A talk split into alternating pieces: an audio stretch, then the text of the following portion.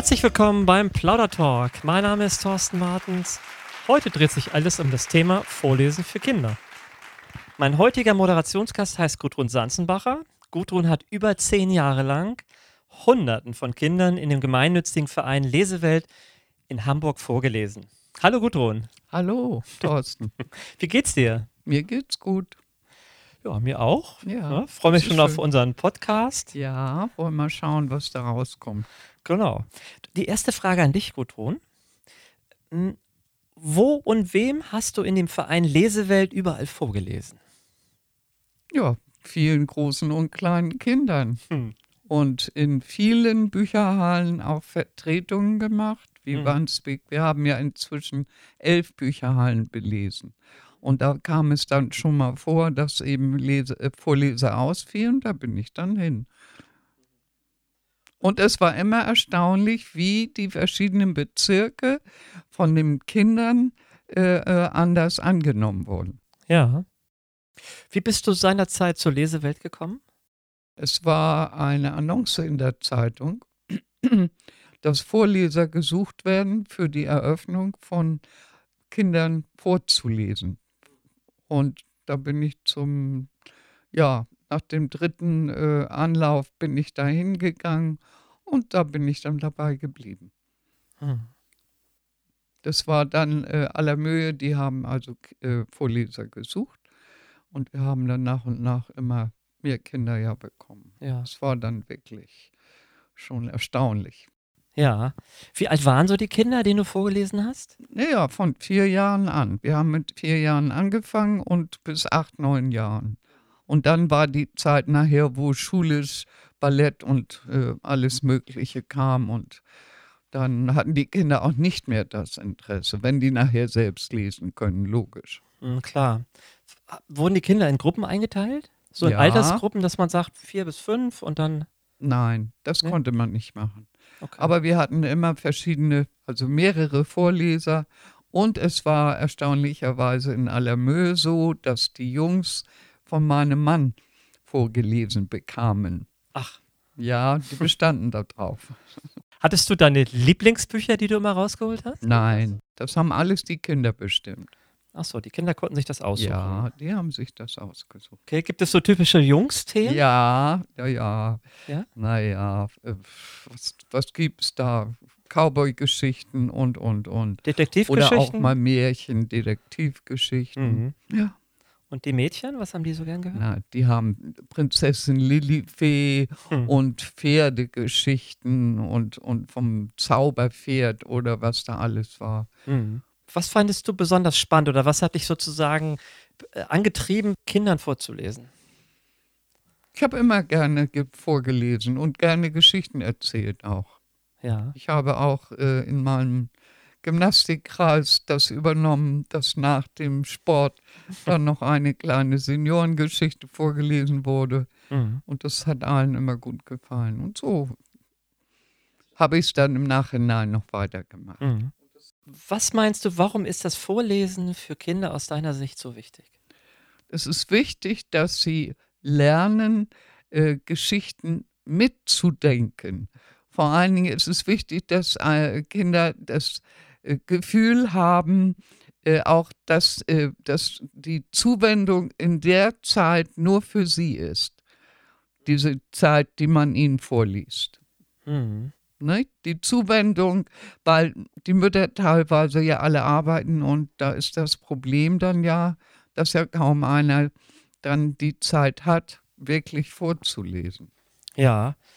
Würdest du sagen, das äh, Vorlesen trainiert auch für die Grundschule, wenn die da Ja, kommt? auf jeden Fall schon. Doch, doch. Ja. Ja.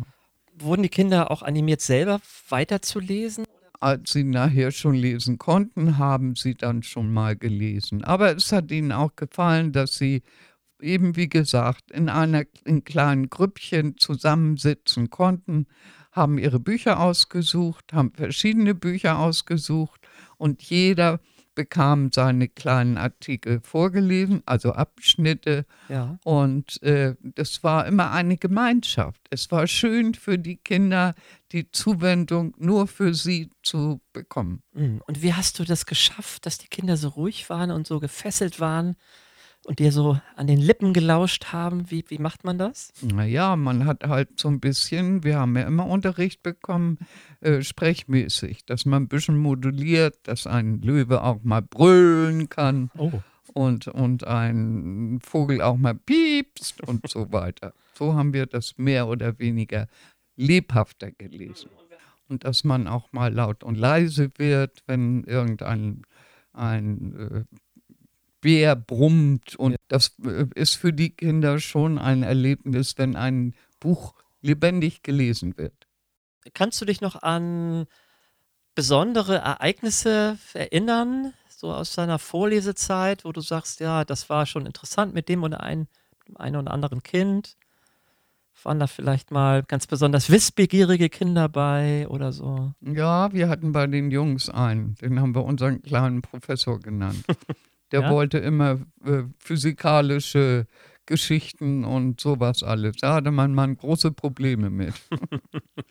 Aber er hat das auch irgendwie geschafft. Hm, Und bei den Mädchen war da auch was Bei den Mädchen eigentlich nie. Das, die waren froh, wenn sie diese Stunde ganz entspannt in der Runde mit den Mädchen und die sie ja alle kannten, zusammen sitzen konnten und die gewünschten Geschichten vorgelesen bekamen. Und das war, das reichte ihnen dann auch. Mhm. Und ich kann mir vorstellen, wenn man eine Geschichte vorliest, die vielleicht noch nicht zu Ende ist in dieser einen Stunde, dass es nächstes Mal dann weitergeht? Oder Ja, auf denn? jeden Fall. Also es ist so, wir haben ja immer Kapitel dann aufgeteilt. Man hatte ja Kinder, die alle verschiedene Geschmäcker hatten. Mhm. Und da hatte man zum Beispiel drei Kinder, einer Lilifee, einer Pferde und einer von den Olchis, diese grauseligen, die alles Mögliche vertilgen an Unrat. Ungern gelesen, aber die Kinder fanden sie toll. Mhm. Und da hat man die Kapitel dann abgeschlossen, bevor man dann gesagt hat, es ist Schluss.